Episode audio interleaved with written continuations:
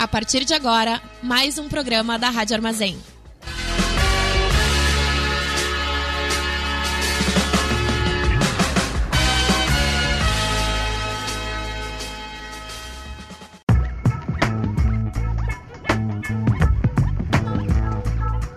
Começa agora o programa do Boca Jornalismo na Rádio Armazém.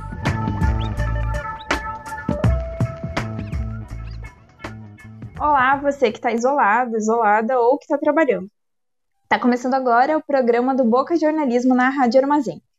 A gente segue aqui com vocês todas as segundas-feiras às 19 horas na rádio. O Boca é uma iniciativa de jornalismo alternativo, aprofundado e local aqui em Santa Maria.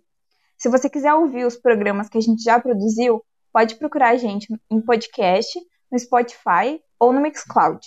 Eu sou a Kawane Miller, sou integrante do Boca desde 2017 e do outro lado da tela e do microfone tá a Bibiana Pinheiro e o Maurício Fanfa. Oi, Bibi, conta pra gente quem tu é, o que tu tá fazendo aqui. E aí, pessoal, como é que estamos hoje? Mais uma semana, né? É, eu sou Bibiana Pinheiro, integrante do Boca Jornalismo, sou, jornali sou jornalista e mestranda de comunicação. Oi, Maurício. E aí, Cal, e aí, Bibi? Oi, quem está nos ouvindo. Uh, eu sou Maurício, sou produtor editorial e pesquisador, e estou aqui no Boca desde o ano passado, junto com o pessoal. E é isso aí. Show! Lembrando que se você ainda não nos conhece, a gente publica tudo que a gente produz lá no site que é bocajornalismo.com. E a gente também está no Facebook e no Instagram, no arroba bocajornalismo. Segue a gente, manda uma mensagem se você quiser comentar algo que a gente falou por aqui, dar alguma sugestão ou lembrar de algo que a gente esqueceu. E segue também a Rádio Armazém, que está no Facebook, no Instagram e no Twitter, no arroba radioarmazém.net. Bom, se você tem escutado os programas da Rádio Armazém, e se não tem, você devia, né? sabe que a programação da rádio está um pouco diferente por causa da Covid-19. Bom, o programa uh, do Boca tem sido gravado algumas, se algumas semanas já, uh, não mais ao vivo, como, como costumava ser, mas a gente está gravando. É, a gente ainda não sabe até quando vai ser assim, é, respeitando o isolamento social, nós estamos nas nossas casas e gravamos o programa antes das 19 horas. É o horário que ele vai para o ar. Uh, nós gravamos tudo usando as plataformas Jitsi e Audacity tem, e que tem código aberto, né? A gente aproveita esse momento para pedir desculpas se houver algum ruído causado por problemas de conexão ou alguma coisa do tipo. Bom, agora mesmo eu tinha, tive que desligar aqui a TV para a gente se concentrar melhor e diminuir o ruído. Então, qualquer sugestão que você tenha sobre o formato, manda pra gente. Nas últimas semanas, a gente tem trazido pautas relevantes e relacionadas à pandemia de Covid-19. A gente falou sobre o modelo de distanciamento controlado, sobre saúde mental, sobre violência doméstica nesse contexto. A gente comentou como tem sido a cobertura jornalística nesse período e sobre as demandas como renda básica emergencial e adiamento do Enem. Mas hoje o programa vai ser diferente. Para variar um pouco, a gente decidiu fazer um programa só de boca a boca. Para quem não sabe, o boca a boca, em geral, é nosso quadro de encerramento. No boca a boca, a gente fala sobre é, dicas, é, ideias, coisas que você precisa, ou que você pode, se você quiser, porque a gente não está te obrigando, afinal, ouvir, ler, é, ouvir, ler, é, assistir, o que você quiser. Uh, não, a gente não está fazendo isso porque está faltando assunto, na verdade, muito pelo contrário. Mas para falar com profundidade sobre o que tem acontecido, a gente precisa todo mundo é, dar uma respirada também. E aí a gente separou indicações é, dicas para vocês é, de coisas mais sérias e também de entretenimento. Mas, como a gente tem feito todos os últimos programas, antes, antes de dar as dicas, a gente vai ouvir o boletim que a Leandra Kruber preparou para a gente com as últimas informações locais e regionais sobre a Covid-19. Então, boa noite para quem está nos ouvindo. Boa noite também para a Bibiana, para o Maurício e para a Cauane, e eu trago agora as últimas informações e notícias sobre a situação de Santa Maria e também do Rio Grande do Sul em relação ao coronavírus.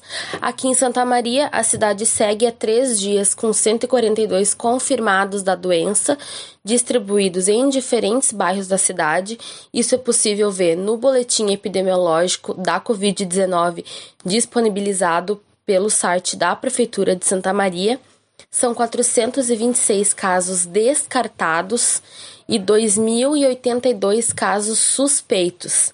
Então, são importantes dados para a gente entender um pouco melhor a situação de Santa Maria, né? Um dado também bastante relevante e recente é que a cidade já tem três óbitos pela doença. Um desses óbitos aconteceu na manhã do domingo e gerou uma certa polêmica e até negação de várias pessoas aqui da cidade. Isso porque a família da, da vítima, né, da senhora que faleceu, disse que o último exame testou negativo para a Covid-19. Mas vale lembrar que isso pode acontecer porque o último exame pode ter encontrado uma carga viral muito baixa no organismo dessa senhora e ter testado negativo. Mas o primeiro exame testou positivo e ela estava internada há cerca de um mês no Hospital Universitário de Santa Maria com complicações bem graves, bem sérias da doença. No atestado de óbito está escrito que foi pela Covid-19 que ela faleceu. Além disso, no Rio Grande do Sul, são 180 mortes e 6.470 pessoas infectadas pelo coronavírus. Esses dados são do último boletim da Secretaria Estadual de Saúde e está disponível online para quem quiser entender melhor e também ver mais detalhadamente as estatísticas. Outro fato bastante relevante é que Santa Maria segue com a bandeira laranja, que significa risco médio, né, moderado. Esse modelo de distanciamento controlado segue em vigência aqui no Rio Grande do Sul. Tem um programa do Boca Jornalismo em que o pessoal explica, né, uh, dar alguns exemplos também e mais detalhes do que é o modelo de distanciamento controlado e esses dados né, de, de, bandeira são atualizados todos os sábados. Então, Santa Maria segue com a bandeira laranja. Outra informação bastante importante e que diz respeito também a este momento de pandemia é que agora os Correios vão fazer o cadastro para trabalhadores informais e trabalhadoras informais que necessitam receber o auxílio emergencial. O auxílio emergencial de 600 reais que estão acontecendo os pagamentos desde o mês de abril. Hoje, esse cadastro só pode ser realizado pelo site ou aplicativo Caixa Auxílio Emergencial. Mas ao longo desses quase 50 dias, desde que começou os cadastramentos, inúmeros trabalhadores reclamam dos problemas técnicos, né? Ou também da falta de acesso, já que a gente sabe que muitos não possuem um smartphone para poder baixar o aplicativo ou não possuem também condições de acessar o site. Em vista disso, os atendimentos presenciais nas agências do correio estão previstos para começar agora em junho, mas ainda não possui uma data específica para começo desses atendimentos. Então, não é recomendado que aconteça o deslocamento até uma agência dos Correios até que se tenha todas as informações sobre quando e como que vão acontecer esses cadastramentos. São essas as informações de hoje e agora passo para vocês de novo, pessoal. Obrigada, Leandra. Agora a gente vai direto para o boca a boca. Boca a boca. As indicações do Boca Jornalismo para a sua semana. E aí, Maurício, o que, que tu tem para indicar pra gente hoje? Oiê, olha, eu vou começar a indicação meio que dando esse, esse princípio de temática sobre jornalismo, né? Já falei sobre em reuniões de pauta do Boca sobre esse filme, chamado Segurança Não Garantida. É um filme de 2012 e a brincadeira é a seguinte: os personagens principais do filme são três repórteres de uma revista. Em 2012, esse negócio de jornalismo de revista já estava um pouquinho né, com dificuldade de respirar. E eles, o filme começa numa, numa reunião de pauta, assim. Eles estão tentando, eles estão na redação tentando decidir o que, que eles vão trabalhar sobre para a próxima edição. E aí um dos repórteres sugere que eles persigam a ideia a partir de um, de um, de um anúncio que tem nos classificados que diz assim: uh, procura-se alguém para voltar no tempo comigo. Não é uma piada. Você será pago quando voltarmos. Traga suas próprias armas. Segurança não garantida e eu só fiz isso uma vez. E aí eles resolvem seguir essa dica aí para ver quem é essa pessoa, que história é essa de viagem no tempo, e vai essa equipe de, de três repórteres para uma cidade pequena investigar um pouco melhor isso. E aí o filme entra num aspecto meio assim de realismo fantástico e deixa uma zona cinzenta assim sobre o que que tá acontecendo de verdade nessa situação toda.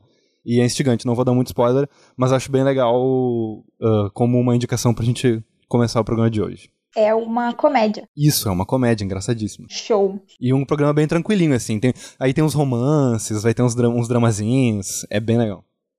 Nada de ficção científica, bem pouco, na verdade. Ah, eu gostei. Eu vou. Eu vou. Eu vou assistir. Eu vou assistir que eu adoro filme de jornalista. Eu sou terrível. Monotemática.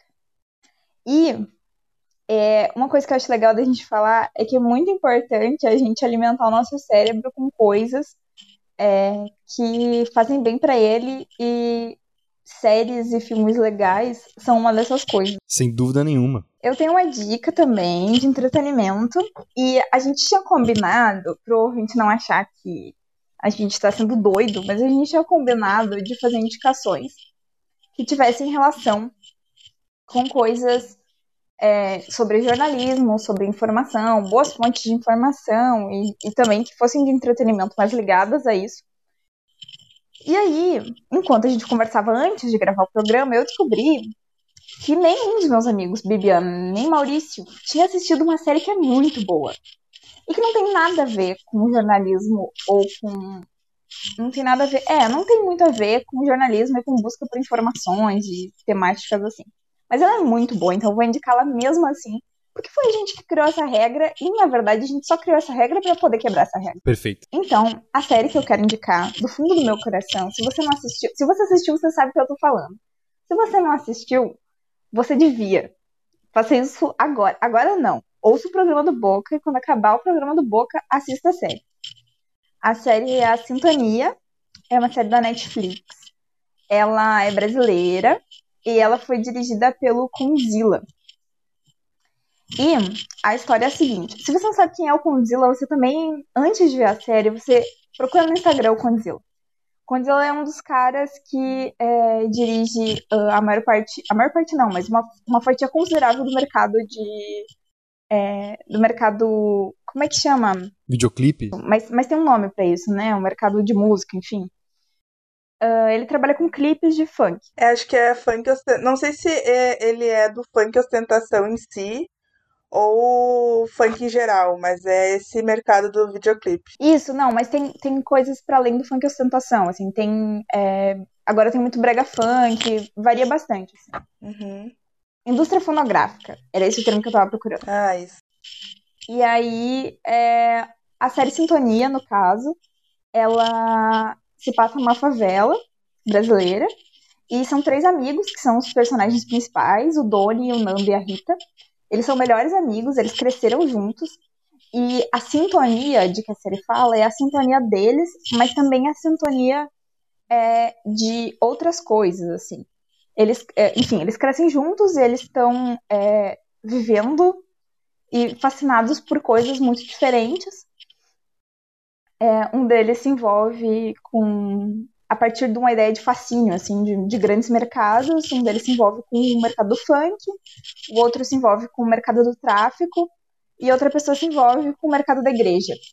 E aí as, as experiências deles de infância e de viver juntos e de serem uh, a sua família, porque eles são muito amigos mesmos, eles se chamam de família todo o tempo, é, elas se cruzam de um jeito é muito legal e muito interessante. E aí você percebe que a sintonia deles também tem relação com a sintonia do modo como esses três mercados estão é, atrelados muito fortemente à, à cultura é, brasileira de maneira geral. E tem um olhar bacana que eu acho para esses para essas ideias de mercado que costuma ser um pouco diferente, né? No, às vezes a gente vê muito filme brasileiro se passa em comunidades, em favelas e que tem um olhar muito moralista para as coisas. E na, nessa série eles conseguem fazer um movimento que não é de tipo um julgamento moral exatamente, mas que é de encarar aquilo como parte da vida, parte da realidade das pessoas, ao mesmo tempo que tem um aspecto de mercado, tem um aspecto cruel, tem um aspecto que, que, que é contraditório, mas que tá ali. Isso eu acho muito massa. É uma baita de uma série. A trilha sonora é fantástica. Ela é muito bem dirigida. Eu queria que, isso, que o Kunzilla dirigisse, sei lá, alguma coisa para eu ficar vendo todo dia. Assim. Eu queria ver todo dia alguma coisa dirigida pelo Kunzilla. Que eu posso fazer, porque ele tem um canal gigantesco no YouTube. Então, tecnicamente, eu posso fazer isso todos os dias. Mas, assim, sério, eu queria consumir série dirigida pelo Kunzilla todos os dias da minha vida. Netflix, chame ele para fazer mais séries, por favor. Netflix, se você tá ouvindo isso, chama o Condzilla pra fazer série. Ou qualquer outro também, não precisa necessariamente ser essa, né? Faça séries, Condzilla, e continue fazendo clipes. Por favor. Condzilla, se você tá ouvindo isso, faça mais séries, faça clipes. Um beijo, Condzilla. Condzilla vai nos ouvir. Ele vai chegar até ele. A gente vai criar um Twitter, vai subir uma hashtag no Twitter. Ai. Condzilla ouve o Boca Jornalismo. O Boca precisa de mais séries suas. Mas como esse programa não é só não é só ver série divertida e filme divertido, a gente também é, vai falar de fonte de informação boa. É, eu queria que a Bibi contasse um pouco pra gente, porque a Bibi é, a Bibi tá pesquisando jornalismo agora, né? Tá no mestrado. E acho que a Bibi vai ter umas indicações bem boas pra gente de fontes de informação que tem relação com isso, né? Diz aí, Bibi. Isso, eu só queria fechar um pouco do lance do entretenimento, depois dessa bela chamada aí do Godzilla nos, nos notar na fila do pão. É que tem, eu já ouvi reclamações, é, observações, diga-se de passagem, de uma galera que tá meio chateada com a gente porque a gente só trabalha com Netflix. Ah. Então a gente tem muita indicação do Netflix e às vezes o pessoal não sabe. E daí eu acho que a gente tem que. Vamos, vamos expandir os. Pra, pra quem tá reclamando e pra quem liga para as nossas indicações que são muito boas, a gente vai pensar melhor uh, para expandir aí os negócios além da Netflix, né, pessoal? E eu também quero pedir um sinto muito aí, porque eu tenho a impressão de que o segurança não garantida que eu mencionei, talvez vocês encontrem só nas baías piratas da vida e coisa assim. Então, a gente hoje a gente vai ter que ensinar a fazer as não, não, não faz disso. Aqui não, não, né? Mas vamos, para quem tá nos ouvindo direto, a gente vai tentar pensar em coisas além da Netflix. Eu acho que Uh, talvez uh, uh, em algum outro momento a gente tenha outra indicação que não seja Netflix. Hoje? Cal, talvez? Não. não, o que eu vou falar também não. O que eu vou falar depois mais tarde também não é Netflix, mas eu acho que também só tem pirata. Não, o que eu vou falar só tem na Netflix. Perdão, você que está nos ouvindo e não gosta da Netflix. Mas tudo que tem na Netflix tem pirata também. Olha aí. De fato. Eu, eu ouvi falar. eu ouvi falar. Ah, é, eu acho que assim, pessoal, vocês uh, podem se juntar e tentar pagar um, dividir a conta ou fazer aquele um mês ainda se tu não fez. Aquele um mesinho grátis e dividir a conta. Isso, é muito legal. Ou pode baixar o Popcorn Time, que é um baita aplicativo. E vocês sabiam curiosidade, porque esse programa ele é um programa de dicas, mas ele é um programa que vai trazer informação para você. Ah, você achou que você ia dica hoje? Se enganou. A lei de, é, que fala sobre pirataria no Brasil, eu tive essa curiosidade recentemente, porque a gente sabe, né, que, que quando a gente. A gente não, né? Quando pessoas baixam conteúdo de forma pirata na internet, aparece ali né, um negócio sobre VPN, essas coisas, e eu queria saber, tipo, como é que é a nossa lei de pirataria. E a nossa lei de pirataria estabelece que é crime fazer pirataria, só que ela é uma lei muito antiga. E ela não previa exatamente algumas coisas. Ela é uma lei de 2003, se eu não me engano. Então a internet não era o que é a internet hoje. E um ponto muito, muito interessante da nossa lei de pirataria é, deputados e senadores, espero que vocês não estejam nos escutando e não decidam mudar a lei de pirataria, é que só é crime no Brasil você vender, produzir pirataria para é, receber algo com isso, para ter lucro, né? Ah. Então, vender DVD pirata, em tese, de acordo com essa lei, é crime, está estabelecido no Código Penal como pirataria, mas assistir o DVD pirata não. Interessante. Uma baita informação, hein? Baita informação. Isso é, isso é informação. Eu falei que esse programa é um programa informativo. Isso aí. Quer quando dá dica da informação? E aí a gente já pode aproveitar a indicação que tu deu do Popcorn Time, a gente aproveita para vincular com o começo do programa quando a gente fala sobre software de código livre, coisa assim. O Popcorn Time é um que não cobra para te ajudar com esse problema aí. De fato. Ou seja, não cai nessa lei. Tô errado? Tá certo. Perfeito. Vai dormir quentinho hoje porque tá coberto de razão, meu amigo. Então, pessoal, depois dessas várias informações, dessa sugestão e dessa uh, nossa nosso pedido é, de desculpa de leve, né, por estar aí trabalhando só com Netflix, É, a gente vai ir um pouco para a parte da informação. Por quê? É, querendo ou não, eu estou pesquisando sobre jornalismo de dados. É um troço muito massa que a gente já conversou um pouco sobre dados e feminicídio, violência contra a mulher, enfim, em um programa anterior. Então, se eu não me engano, tava eu, o Luan e acho que o Maurício. Isso aí. O primeiro dessa temporada. Olha aí, então quentinho. Não tá mais quentinho, mas tá show de bola lá pra te ouvir se quiser. E a gente já conversou um pouco sobre isso e eu vou seguindo nessa lógica porque eu pesquisei várias coisas, não tem por que perder uh, várias iniciativas massa que tem no Brasil. São poucas, ok, mas existe e se tu se interessa uh, por jornalismo de dados em vários assuntos, tu fica ligado, pre, uh, fica preso aqui e ligado no que eu vou te falar. Um deles é um podcast, então não é tão maçante assim, que é o Pizza de Dados. Ele tem disponível no Spotify e ele fala sobre ciência de dados, então é um tema mais aberto, né? Eu achei ele pelo Twitter, então tu pode ir pelo Twitter e ver coisas mais um, menos compactada, né? Eu dei uma ouvida nos episódios e tem sobre dados abertos, inteligência, inteligência artificial, o uso dos dados, uh, os nossos dados, uh, por parte de grandes corporações, enfim. Eu indico o último episódio deles, que é sobre dados abertos nesse período de Covid-19, né?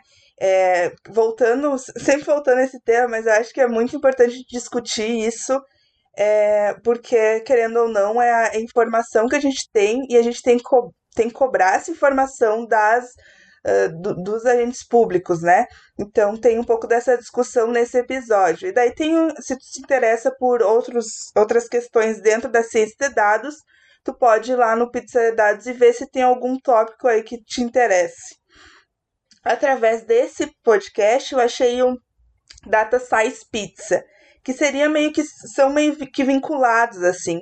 É um site que tem um repositório para juntar informações sobre materiais de estudo em análise de dados e áreas afins.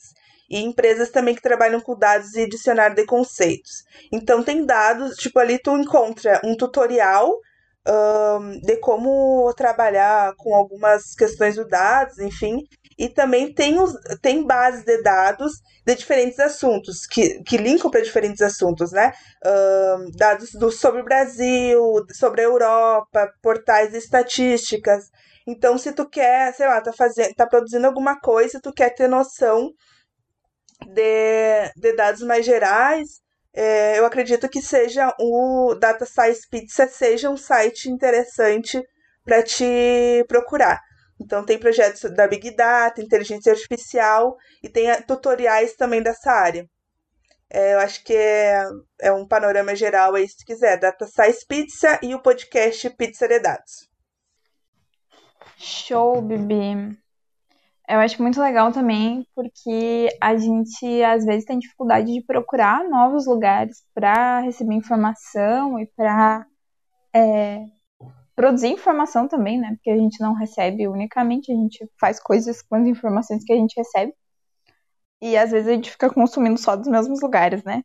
E acho que um pouco da nossa ideia fazendo esse programa era isso, assim, dividir as coisas que a gente está conhecendo, as coisas que a gente conhece uns com os outros e dividir com a galera também. Sim, eu sustento que indicar uma coisa é um ato de solidariedade. Perfeito, ainda mais que a gente está vivendo no meio do caos e sempre bom é, ajudar o outro a ter informações melhores, porque às vezes as informações são é, informações de qualidade são difíceis de encontrar e também a encontrar coisas que sejam divertidas e interessantes. Eu tenho duas dicas que são jabás de pessoas do Boca Jornalismo, não disse quem. é... Como o ouvinte sabe, a gente trabalha no Boca de forma é, voluntária, acho que eu posso dizer assim. Uh, então, a gente faz outras coisas da vida também. Uma das coisas que a gente faz da vida é se envolver em outros projetos é, que a gente acredita, que a gente acha que produzem informações massa e tentar usar os nossos conhecimentos sobre alguma coisa no mundo para produzir alguma coisa massa no mundo. E aí eu queria indicar um projeto muito legal que o Maurício está participando, inclusive, que Oi, é um. Maurício é esse, Maurício, não é outro. Que é um podcast da galera do curso de História da UFSM, Mais História, por favor. Eu tenho a impressão que talvez eu já tenha indicado ele no boca a boca, mas eu quero indicar de novo se eu já indiquei, que ele é muito bom. É, ele tem se tornado uma das, uma das coisas que eu mais gosto de ouvir, um dos conteúdos de áudio que eu mais gosto. Uh, e ele tem falado bastante uh, nesse tempo de é, Covid-19 para tentar usar um pouco do, do, conhecimento que os historiadores, já que a galera que está tocando é, da história, para usar um pouco dos conhecimentos que os historiadores têm para ajudar a gente a entender esse momento. E aí eles têm falado muito de gripe espanhola. Além disso, eles estão no Twitter, é, e o Twitter é bem legal, porque fazem threads bem legais também sobre esses temas e tentam usar aspectos da atualidade e relacionar com o passado. E eu acho isso muito massa. Mal, fala pra gente como é que é o arroba do Mais História, por favor, pra eu não falar errado. Sim, o arroba é mais história PF e aproveitando a deixa, cara, eu tô lisonjeadíssimo com isso. Só pra deixar claro, a gente não combinou isso, né? Uh, a Kawane chegou a comentar que pretendia indicar, só que eu fico muito feliz por causa que é uma indicação uh, sincera dela. Tipo, ela realmente gostou, fico bem feliz. E eu sei qual vai ser a tua próxima indicação também, então eu já adianto que eu também uh, assino embaixo das tuas indicações seguintes. pois é, a minha próxima indicação é um jabá meu, tá, gente? É, isso, isso eu combinei comigo mesmo, no caso. É, eu vou indicar. É, eu, eu vou indicar partindo da ideia de que a gente uh, tem uma grande população é, que acaba sendo esquecida das notícias sobre. Esquecida não, né? Pro, propositalmente deixada de lado das informações em geral e das informações sobre a pandemia de Covid-19, em específico, que é a população prisional brasileira, que é gigantesca, né? O Brasil é o terceiro país que mais encarcera a sua população. Isso é muita coisa. É, a nossa população está concentrada principalmente em São Paulo. São Paulo tem uma população prisional gigantesca, mas a gente tem presídios lotados em todos os lugares do Brasil. Recentemente, inclusive, a gente teve uma votação sobre é, confinar essas pessoas presas em containers, em celas de containers. É, e essa votação é, um, é, algo que acontece, que a gente não fica sabendo o que acontece, então é muito importante a gente acompanhar é, informações sobre essa população. Então eu vou indicar primeiro o Infovírus, que é um projeto de uma galera do direito, principalmente, que eu estou tocando junto com eles. O Infovírus está no Instagram e no Twitter. E a ideia é que a gente consiga produzir informações e verificar dados oficiais, principalmente, sobre a população prisional e a pandemia de Covid-19. Então, uma das coisas que a gente faz, por exemplo, é pegar o, o, o né, que é o Departamento, Departamento Penitenciário, Penitenciário Nacional, vinculado ao Ministério da Justiça, produz uma série de dados sobre a população prisional, sobre quantas pessoas contraíram o vírus, quantos testes estão sendo feitos, enfim. E a gente tem visto várias discrepâncias nesses números. Essa é uma das coisas que a gente faz, né? Fica batendo esses dados um trabalho bem legal de produção de informação.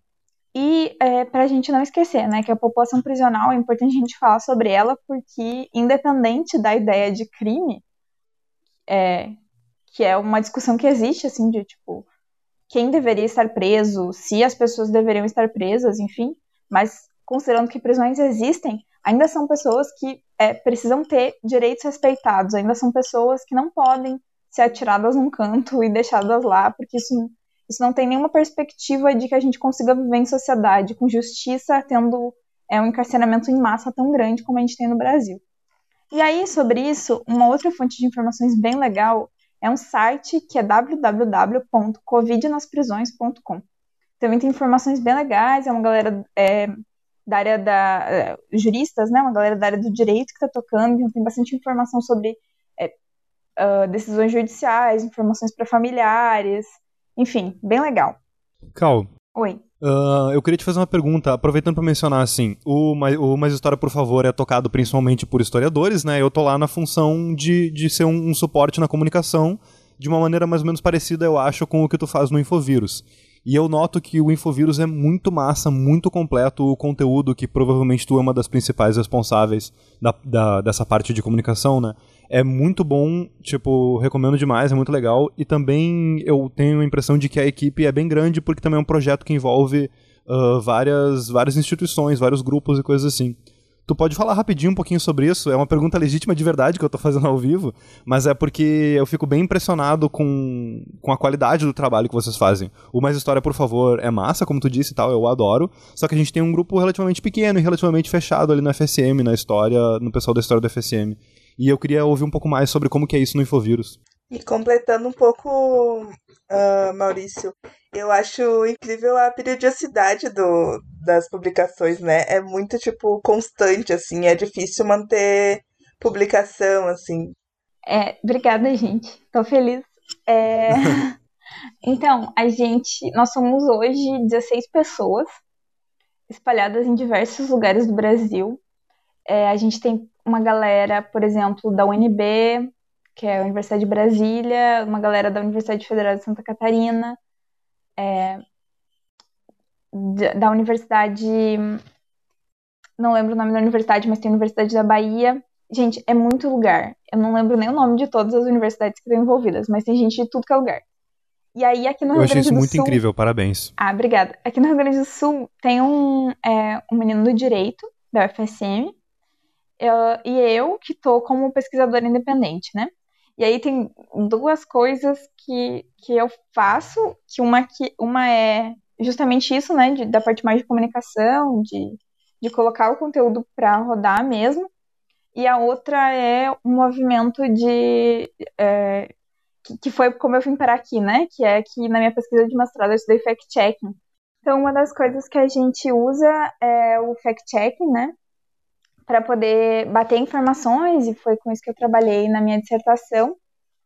Então, foi assim que eu vim parar aqui, e aí é uma das coisas que eu sigo é, tocando, mais voltada principalmente para produção de conteúdo. Tu falou, Maurício, que o Mais História é mais focado na galera da UFSM, mas eu queria também saber mais ou menos quantas pessoas são. E uma coisa muito legal sobre o Mais História é que é um projeto de extensão, né? Sim.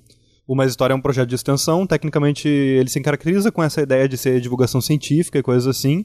A rigor, quem toca o trabalho, o coordenador do projeto é o professor João, do Departamento de História, e agora, durante a pandemia, ele envolveu o pessoal que estava nas disciplinas matriculado nele como voluntários, assim, claro, ele não, ele não obrigou o pessoal como parte da disciplina, mas ele aproveitou para convidar os alunos que estavam até um pouco parados em relação a esse trabalho para ajudarem no, vo- voluntariamente a levantar levantar alguns dados e dar uma lida em alguns periódicos de época e coisas assim. Então a gente conta com bastante voluntários, um número na verdade bastante líquido, deve ser algo em torno de 15 a 20 pessoas da graduação que topam ajudar, ah, quando a gente precisa, por exemplo, de uma mão de obra, digamos assim, né? E além disso, também todos os professores do departamento de história são bastante envolvidos. Então, normalmente o João consulta eles, eles ajudam com alguma coisa de pauta, coisa do tipo, e, e eles ajudam como parte da equipe adjacente, digamos assim. É mais focado no departamento por ser um projeto de extensão da universidade mesmo.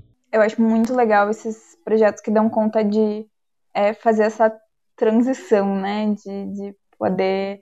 é, e, de- e que conseguem fazer isso de um jeito legal, assim. é, que as informações não ficam muito duras, enfim, que a gente consegue circular a informação. Isso eu acho muito massa. E com muito potencial. Bibi, tu tem mais alguma indicação de fontes de informação legal pra gente acompanhar? Sim, eu tenho uma muito legal. Na verdade, uma não, três, que eu vou tentar ser sucinta. Mas uma eu preciso falar mais, porque eu achei um exemplo muito legal que talvez te deixe mais é, encorajada aí atrás dela. É, uma delas é o Data Lab. Ele é um ah, ele é um laboratório de dados e narrativas da favela, ah, na favela, né? Então, é, eu acho que esse recorte também é interessante, ah, e principalmente a gente é, gosta de consumir coisas em, tan- em tanto nas redes sociais, em geral, que nos desperte interesse. E um desses interesses também é olhar para essa para coisas mais específicas assim. E se tem então esse laboratório de dados e narrativas na favela, é, eu achei um exemplo do Data Lab que que aconteceu? Eles foram lá, pegaram dados ah, do PNAD 2018, e dados de velocidade da Anatel 4, uh, 4T 2019. O que eles fizeram? Eles compararam os dados dos domicílios que têm acesso à internet via banda larga fixa no Brasil com aquelas que só podem ter acesso à rede via celular, no caso 3G e 4G. Então, o que eles pegaram? Eles fizeram um, uma, uh, os mapinhas ali por região, quantos por cento de cada região, sul, sudeste, centro-oeste, enfim, do Brasil, uh, e separaram quantos por cento tem essa banda larga em casa, né? Como a gente está agora se comunicando, ó. Temos internet livre, estamos podendo fazer nossas atividades, enfim, por vídeo, gravando, baixando o documento. E quantos por cento tem por celular, que é muito mais difícil, outra qualidade, a gente sabe, né? Ali a velocidade média de quem tem uh, banda larga fixa é de 50 megabytes. Quem tem velocidade média uh, quem tem 3G ou 4G é 14 megabytes. E daí, para uh, demonstrar para o público esses dados, eles fizeram um comparativo aí de. Sabe quando tu tá carregando o telefone e daí tu tem aquela, aquela marcha de. Ah, bate, ah, o, cone, o ícone da bateria tá quase cheio, tá cheio, tá tá totalmente. Então, essa velocidade de, do, carre, do carregar a bateria uh, nessas diferentes situações. E claro que quando está fazendo um download, vai carregar esse download do arquivo muito mais rápido quando está com uma velocidade média muito mais alta. E quando está com uma velocidade média muito mais baixa, que é no caso das 3G e 4G, vai carregar uh, diferente num, num tempo de, menor, né? Então, é, é um exemplo, assim, de como o, esse, essa iniciativa demonstra visualmente o dado e nos mostra essa diferença de acesso. E esse acesso a gente vem discutindo muito tempo uh, nos, nos programas anteriores do Boca. Então, eu acho uma iniciativa muito massa e, com, e um exemplo muito bom. Eu estou vendo esse exemplo no Twitter, eles também têm outras, uh, outras redes sociais. Então eu indico aí, eu vou pelo menos seguir eles no Twitter para acompanhar melhor. Vocês podem seguir em outras redes, enfim. Então essa é uma das iniciativas que eu acho que é a visualização e o uso desses dados uh, a gente entende muito bem dentro da realidade das favelas, que é a maioria que usa, que tem acesso de 4G e 3G. Bibi, eu achei isso, queria deixar registrado que eu achei isso muito legal, muito massa. Uh, muito obrigado pela indicação. Dialoga um pouco com a minha tese, que tem a ver com território e acesso à internet, coisa do tipo. Não conhecia, fiquei muito feliz de conhecer. Vou perguntar mais sobre isso para ti e outro dia, talvez em algum outro quadro de boca a boca, a gente fala mais sobre o assunto também. Show. É, sempre feliz falar coisas, coisas interessantes, muito massas, iniciativas legais. Outra, outra iniciativa legal é o Gênero e Número, que também está no Twitter, mas está em outras plataformas, que trabalham com dados e questões de gênero e raça. Então também é, tu, tu provavelmente vai ter esses conteúdos de, do gênero e número do Datalab vinculados, assim, porque eles meio que tipo, ah, eu vou compartilhar um do outro. Então são coisas que se aproximam, que tem um recorte próximo que são muito interessantes para pensar os números e o que esses números falam, né? E como a gente pode aproveitar e criar narrativas interessantes.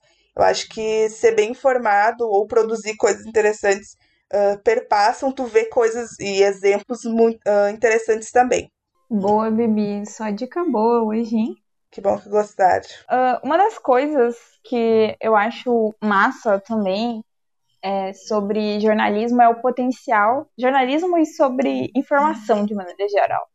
O potencial que isso tem de ser, de um lado, informativo no sentido mais duro da palavra, tipo, ah, a gente consome informação para saber o que aconteceu no mundo. Mas às vezes a gente consome informação para, sei lá, se divertir, para passar o tempo, para é, fazer algo que a gente gosta. Eu não sei se vocês têm essa relação com coisas que são informativas. Eu imagino que sim. É, mas eu tenho muito isso, assim. Tem, tem vezes que eu quero. Tem, tem vezes que o tipo de informação que eu quero consumir é um tipo de informação que não é dura, que não é ou que é dura, mas que é apresentada de um jeito que me faz é, refletir sobre as coisas de um jeito menos duro, assim, menos notícia é, de, jeito mais clássico, assim, notícia diária. Acho que o Boca tem um pouco esse papel também, né? De, de, principalmente quando a gente fazia as entrevistas com materiais assim, né? Sim, eu acho que tem essa, tem essa lógica, e, mas tem essa lógica que para produzir isso é muito, é muito difícil a gente sair da, do duro. Então, olhar essas coisas mais leves e buscar essas coisas mais leves, como às vezes é muito difícil tê-las, consumir, é, é muito difícil também ser mais leve para produzir. Então, é um exercício meio, tipo, diário, sei lá, da, da nossa profissão, querendo ou não, né? De, de conseguir produzir coisas uh, que a gente também gosta de ver. Então, a gente tem referenciais mas é um eu, eu para mim particularmente acho um, um exercício bem difícil, principalmente porque eu gosto de visualização de dados assim. E às vezes eu acho que não é nem necessariamente um material uh, mais leve, mas o jeito como ele é apresentado, né? Acho que interfere bastante. Vou aproveitar então para seguir essa rodada de, de indicações só que fugindo um pouco da ideia de, de fontes de informação no estilo que vocês falaram e partindo para um, um espaço mais de entretenimento. Uh, eu quero fazer uma indicação que é três. Que, é, que são três indicações, mas dobradinhas numa só. Eu estava pensando no filme que eu indiquei antes, o Segurança Não Garantida, que tem como personagens jornalistas. E aí eu me liguei que aqui no Boca eu tenho uma prática jornalista, no entanto, diferente de vocês, a minha formação é como editor, é em produção editorial. E aí eu lembrei de um filme que eu também sempre quis indicar sobre isso, que se chama Se Não Nós Quem. É um filme de 2011, alemão, que é sobre o Bernhard Vesper e a Gudrun Ensling, que eram, que eram um casal que montaram uma editora nos anos 60, na Alemanha Ocidental. Quem interpreta o Bernhard é o August Jelen, não tenho muita certeza como pronunciar o nome dele, mas ele é aquele cara que no Bastardos Inglórios joga Quem Sou Eu no bar, e que descobre que o outro não é alemão por causa dos dedos. Vocês lembram dessa cena? Sim. E aí esse cara, esse cara é um excelente ator assim, e o filme é mega dramático porque é sobre o relacionamento pessoal entre os dois, sabe? O filme é principalmente um filme sobre o, o relacionamento deles enquanto casal e, e, coisas assim.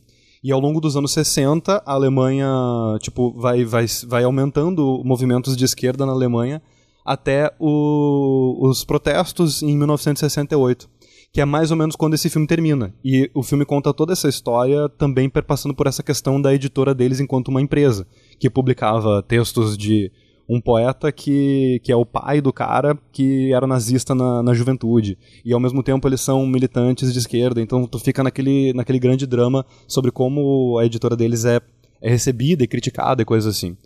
Só que à medida que o filme vai entrando ali em 1968 vai chegando nos anos 70, entram também outros personagens, que são os personagens do grupo Bader-Meinhof. O Bernard, o Bernard, ele não, ele não participa do Bader-Meinhof porque eventualmente dramas se desenrolam que eu não vou dar spoiler sobre a realidade em relação ao relacionamento dele com a Gudrun.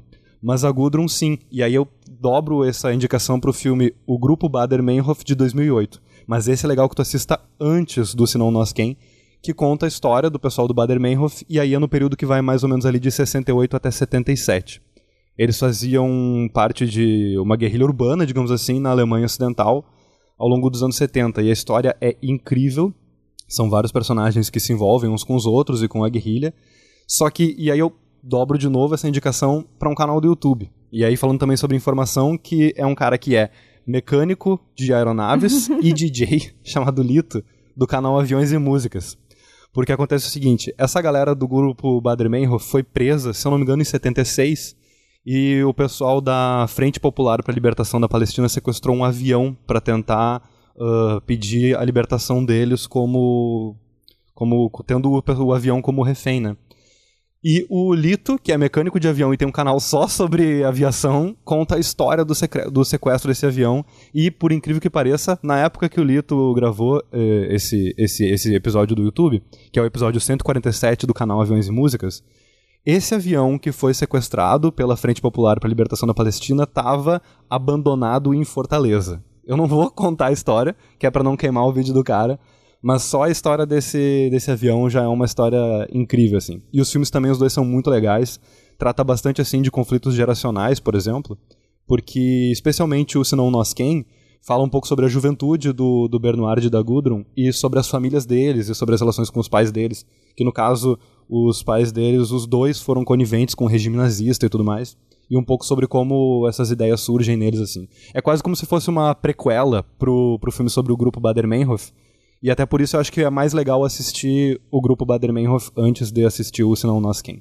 E aí encerra assistindo Aviões e Músicas. Ah, e os dois filmes são dramáticos demais, triste, assim, talvez seja o caso de esperar a pandemia passar para assistir eles, mas se tu assistir o... se tu assistir Sintonia depois, se tu assistir as outras indicações que a gente está trazendo depois desses, acho que provavelmente deve aliviar um pouco depois. Inclusive, as que a Cal vai trazer agora para a gente continuar na rodada. Sim, muito bom, Maurício. Fiquei muito interessada nas suas dicas. As minhas dicas, a pessoa que reclamou pra Bebiana que a gente está indicando só a Netflix vai ficar brava comigo.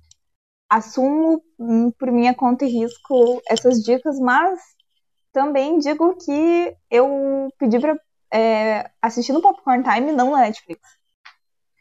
Uh, e, enfim, eu queria indicar duas coisas que tem a ver com informação, mas é, de um outro lugar, eu acho. E elas são é, parecidas, mas muito diferentes. A primeira é uma série que é produzida pela Netflix com o BuzzFeed, que acho que todo mundo conhece o BuzzFeed, né? O site é, que produz as listas. Qual princesa Disney é você e tal. Isso, qual princesa da Disney é você, qual tomate. Mas eles são tricompetentes, né? Eles são muito competentes fazendo listas, mas tem uma coisa que eles são muito competentes também, que é na, na é, dentro da empresa BuzzFeed tem um setor, ou uma outra empresa, não sei como eles chamam isso, que é o BuzzFeed News, que é o, o setor de jornalismo do BuzzFeed. E é esse setor que está é, no meio dessa série, né? E aí são os jornalistas do BuzzFeed que vão investigar coisas muito legais e, e coisas bem importantes, assim, tem é, episódios sobre tecnologia e como é, você pode usar, você pode é, falsificar um vídeo, como tem gente que falsifica vídeo, por exemplo, uh, e aí pode é, criar uma situação e o vídeo deixa de ser uma prova de que alguma situação ocorreu daquele jeito, sabe? É. Tem episódio sobre uh, masculinidade. Tem um episódio muito legal sobre masculinidade. É que eles vão atrás de entender quem são e como se organizam homens que se agrupam de maneira geral. Então você tem é, homens que se agrupam para discutir a sua masculinidade, tentar entender ela de um ponto de vista mais é, é, não terapêutico, mas mais de, de, de fazer um grupo para tentar se entender, de estabelecer um contato mais massa, assim, um contato de amizade, um contato de respeito, tentar trabalhar essa masculinidade, também grupos que é, são, sei lá, antifeministas, por exemplo. É uma série muito legal, ela tem episódios curtinhos, assim, de 20 minutos, e tu consegue ir acompanhando o processo da apuração daquela notícia, daquela notícia não, porque não são notícias, né, mas daquela situação. Isso, isso eu acho que é um tipo de conteúdo que eu gosto muito, assim, de acompanhar.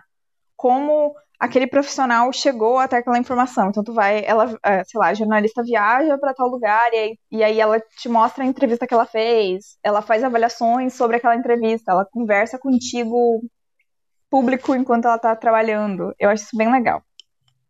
E aí minha outra dica é um documentário também na Netflix que você pode ver no Popcorn Time, que se chama Voyer, Voyer, com perdão do meu francês. É... é, Voyer se escreve. Deixa eu ver como é que se escreve para o ouvinte poder procurar. Escreve V-O-Y-E-U-R. Uh, ele é um documentário, então, como eu falei, uh, produzido uh, a partir da, da né, o lugar que tu se encontra é, O Lugar da Estrela, né, que é o Gay Talese. O Gay Talese, para quem não conhece, é um jornalista muito famoso estadunidense. É, ele é um dos caras, um dos principais nomes do que a gente chama de New Journalism, que, e do jornalismo literário, que é essa perspectiva mais é, aprofundada e mais de te contar uma história e não necessariamente de fazer uma notícia fria, uma notícia dura, mas de, de envolver a outra pessoa na história. Então, o documentário ele é produzido a partir dessa perspectiva, né? Do, uh, o Gaetalese escreveu muitos livros, né? Ele é conhecido pelos livros dele, e aí esse é um filme, né? É um, um outro formato, e que ele tá falando com esse cara que se chama Gerald Fools, ou alguma coisa assim, e esse cara é um dono de um motel, uh, e ele fica, uh, ele é o voyeur, e ele fica observando é, o, as pessoas que vão para esse motel, fazer o que se faz num motel, né? Não preciso contar para ouvinte. E ele fica uhum. observando essas pessoas através de buracos que ele é, planejou nos quartos, né? E ah. aí. Uhum, e aí o Guitalés entrevista esse cara e esse cara conta. Conta basicamente as coisas que ele via, as coisas que ele. É, como que ele teve essa intenção, o que ele fazia com isso. E sério, gente, parece muito sujo e nojento quando eu falo assim, mas não é. É uma aula de, de jornalismo literário e, e aprofundado, assim, é muito massa. O jeito como o Gaetalese chega a, a, é, a esse cara, porque essa é uma pauta que durou muitos anos. Ele, é, o Gaetalese executou ela durante muitos anos, porque ele estava em contato com esse cara há muitos, muitos, muitos anos. E esse cara, e eles estavam esperando é, prescrever o crime, né, de ficar observando, porque ele observava as pessoas enquanto as pessoas faziam sexo.